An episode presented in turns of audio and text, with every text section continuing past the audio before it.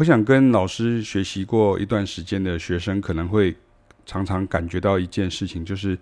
爵士乐好像都练不完，好像很多东西要练，而且它不像是，比如像古典音乐啦，或者是像是流行音乐，你可能把一首曲子练好，那这个时候你可能就有七八成的这个呃完成度了哈。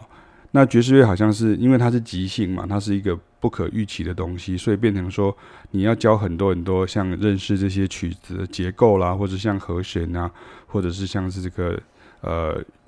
曲式啦，或者是节奏等等，或者是你还要去想到这些呃和弦的呃连接，还有像是即兴的这个构思与发展等等哈。所以即便是同样一首曲子，你每一次都有不同的。切入的角度跟你有不同的这个即兴的这种观点，甚至更简单的来说，你每一次都要说出不同的故事哈，那这就是爵士乐比较有趣的地方，它跟其他音乐的表现的呈现的这个成果不太一样。那之前我就有呃整理过给呃之前的学生们呢，叫做学习爵士乐的七个有效步骤。那这个步骤呢，就是要经常反复呢，周而复始呢。那这七个步骤是什么呢？其实非常简单啊，就是第一个就是你要先学会建构啊，就是建构什么呢？你要先先 build 哈，你你要先 b u i l d 先建构，或是 construct 也可以，就是你要建构你的 time 好，那你的 time 是什么？就是你的节奏感啊，你的节奏感对于时间的这个呃的感受度哈，time feel 我一直讲过，这个是很难翻译的哈，就是 rhythm。然后还要去建构对 form 哈，就是比如说四小节为一个单位，是八小节为一个单位，或者像三十二小节啦，然后呃十二小节 blues 的，或者是像以八为根基的，或者是像 A 段啊、B 段啊、C 段啊这样子，你要有这种 form，那这个时候你就要知道 harmony。所以像 rhythm 跟 harmony 的这个建构，就是我刚刚讲的第一项，它就变成了所谓的。那你要了解这个所谓空间感，所以时间就是空间，空间就是时间啊，听起来好像是这个星际效应里面的歌 那个这个台词一样，可是就是你要学会建构啊，光是这个部分就要花很多时间，因为它并不是只要把乐谱上面的这个呃音把它演奏完毕就算完成了哈，它是要先理解这个底盘是什么。那第二个呃步骤呢，就是要尝试哈，你要 keep trying 哈。那你要 keep trying 的时候，这个时候，比如说像是，比如说 approach note 啊，比如说这些音，它其实都不是半音，它可能会是呃趋近音啊，或者是像经过音啊，所以像像 approach note 就是 A P P 这些音你要学会啊，这个什么上调下半啊，下调上半啊，啊或者是下下半上调啊，类似像这样，这这些都是术语，或者是所谓的呃 enclosure 啊，这些这些呃呃 indirect resolution 啊这些东西。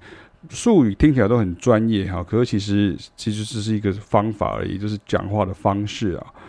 那另外一个尝试就是有关于节奏，比如说你要学会不同的切分的方式的，或者是像是呃，比如说三在四里面呐，或者是像比如说下巴嘟巴啦，或者是像这个呃节奏的这个组合啦、正反空啊等等，这些都是一开始要花很久的时间去练习这样。那第三个步骤就是你要修正哈，你要修正。那修正的时候，其实最好的状况就是老师可以跟你一起参与，所以你不是只有比如说三个臭皮匠聚在一起，然后就是大家互相修正，这样没什么效果。所以你要有一个比比你有经验的前辈，或者是像老师啊，或者是呃，比如说像学长啊、学姐啊，像这样子先辈的那种概念，然后他有给你做一个修正，那这个时候你就会越来越进步哈。没有人。不经过修正，哈，如果你每次只要一一听，马上就对，哈，就是每次只要一听过这个呃演奏，你马上就可以无无误的去反反应或者是演奏出来，那你真的就是天才哈。可不过这个世界上天才并没有我们想象中那么多这样，所以就是大部分的时间我们都是要修正哈，就跟你学语言一样，你需要有人念给你哈，正确的这个念法哈，比如说呃像像比如说呃 this is a book 这样哈，你不会说 this is a book。这样，你如果讲 book 啊，这个声音就人家说，哎，这个声音发错了，太多母音了哈，啊，所以就就要学会 book，然后就像这样子哈，b o o k 这样，然后介于 b 跟 b 之间这样，所以这就是一种修正。那第四个步骤就是要试着让你学会前面的这些建构了，尝试的修正了，慢慢变成流畅啊，你让它变得很流畅。比如说像是你在呃和弦里面，你要知道说它是三音啊、七音啊，或者是你要知道这些呃呃。和弦音跟这些延伸音的这些呃相对的关系，这非常重要。好，比如说像你是你要知道咪在 C major seven 里面，咪其实是三音，然后它在这个 F major seven 里面，它就变成是七音，然后它在 G 和弦里面，它就变成是六音，然后在 G minor 呃和弦里面，它也是六音。哈，类似像这样子的，这个其实不是为了要把大家。搞得七荤八素、头晕脑胀，而是说爵士乐的训练就是这样，它让你先知道说这些音跟这些音有一些可呃最大公因数的概念，就是它可以可以共用之处，而是它的差异之处。那这个是音乐在你要即兴之前，你要先了解这些东西。那你在台上的时候，当然不是照着背出来，而是你要能够。呃，很自然而然的，好像上楼下楼这样子，好，是上楼梯下楼梯这样子，然后顺利的把它走完。那第五个步骤，我们刚刚讲到七个嘛，那第五个步骤就是你要学会套用。所以其实像像我都会允许我的学生说，我会跟他们讲说，你在这一段时间里面，你可能会有呃很长的时间，你会一直滴答答答答滴答答滴滴答答答滴答滴滴答答答答答答答滴。滴的滴的的滴的的的，我完全不会介意，而且我还非常的欢迎。身为老师，我会我会说，我希望你能够不断的用这些句用到滚瓜烂熟。那千万不要呃中了一些计，就是说好像人家说啊，你都是演奏老套了，或者说你的句子都一样哈。通常会这样子讲人家老套人呢，他其实就是那种比较中二的心态啊，就觉得说哦，好像好像我像爵士警察这样子，他就说啊，你都用一样的的句子这样，那不要。担心你要不断的去套用的时候，就跟你要学英文，你就要常常讲，你多讲，你就会呃更自然、更流畅。好，那第六个就是除了套用以外，你可能要延伸哈，比如说像原来的用在小和弦上面的句子，你是不是把它换成去大和弦用呢？那原来可以用在这个呃大调二五一的句子，你可不可以把它延伸到小调二五一去用呢？那或者是你去看这些爵士乐大师们他们的做法哈，比如说像我的教法通常都是这样，我不会跟你说乐理上面规定这样做，我会跟你说前人，比如说像 Miles Davis 曾经这样做过，Bill Evans 曾经这样做过，Hank Mobley 这样做过，Lee Morgan 曾经这样做过。那你从这些延伸的尝试跟这些延伸的乐手。你就会知道说，OK，那就是乐手们他们的使用的习惯是什么？你可以延伸出来，去学会这些用法，而不是呃认为说爵士乐或是说乐理就是好像是一本宝典，然后所有人就根据这个法律啊，这个宝典六法全书来演奏，不是这样的概念呢。那第七个步骤也是最后一个步骤，就是你要把前面的一二三四五六呢。你要能够组合哈，就是说说你要重新学会组合，那这个组合其实是最难的，因为你的组合其实就是你组合的好，你就是一个很好的说故事的人。好，会说故事的人，他就会起承转合，他会把故事的结构、故事的使用的时间，然后它里面的各种因素，哈，比如像你们有听过，像有人在写新闻哈，写新闻的人，他就会说有所谓的呃。五五个五个 W 一个 H 哈，就是你有 Where When 然后 What 然后跟呃 Who 啊，还有一个叫什么我忘记了这样哈，然后啊还有一个是 H H 就是就是 How 这样哈，就是 How，所以你要把这几个元素要非常的呃凑在一起哈，我忘记是五 W E H 还是四 W E H 好，没关系，这个可以查得到，或者是说像新闻稿的写作，很多人就会强调说所谓的。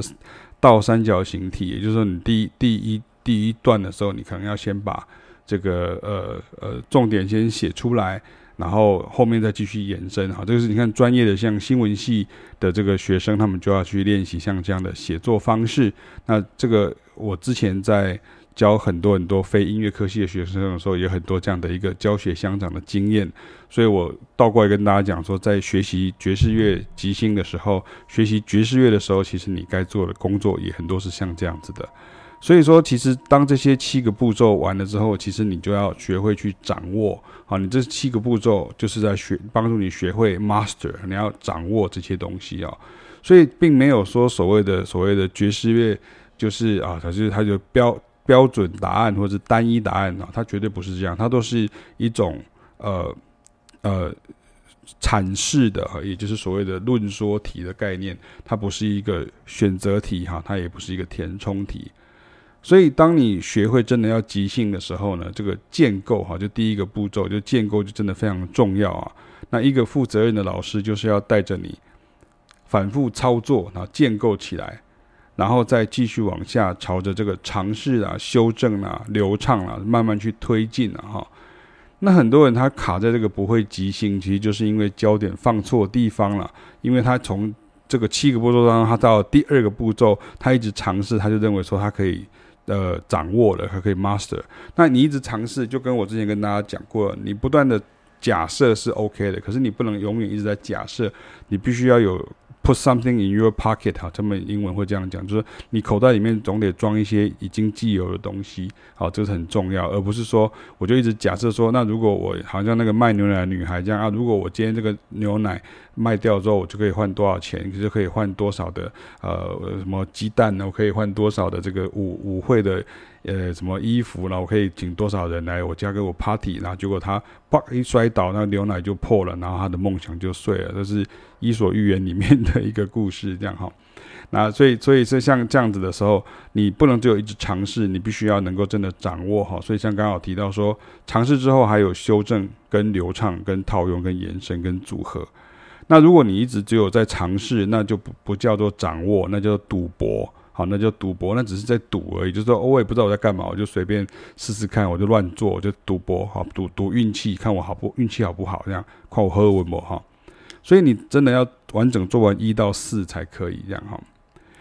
所以像第五个、第六个、第七个，像套用、延伸、组合，好像这三个，就也是见微知著的个的工作了哈。就是这这三个工作，套用、延伸跟组合。就是变成你要特别去做一些功夫，比如说你要细细的去分析、去归纳，比如说它是三音开始的句子啊，或者是它是一个呃一个小节两个和弦的句子，或是呃一个小节一个和弦的句子，像这样子，就是这个东西就变成是乐手非常需要自我去归纳的。那通常老师会帮你归纳，可是如果老师归纳归纳完了之后，你又没有练，那等于就没有用了哈。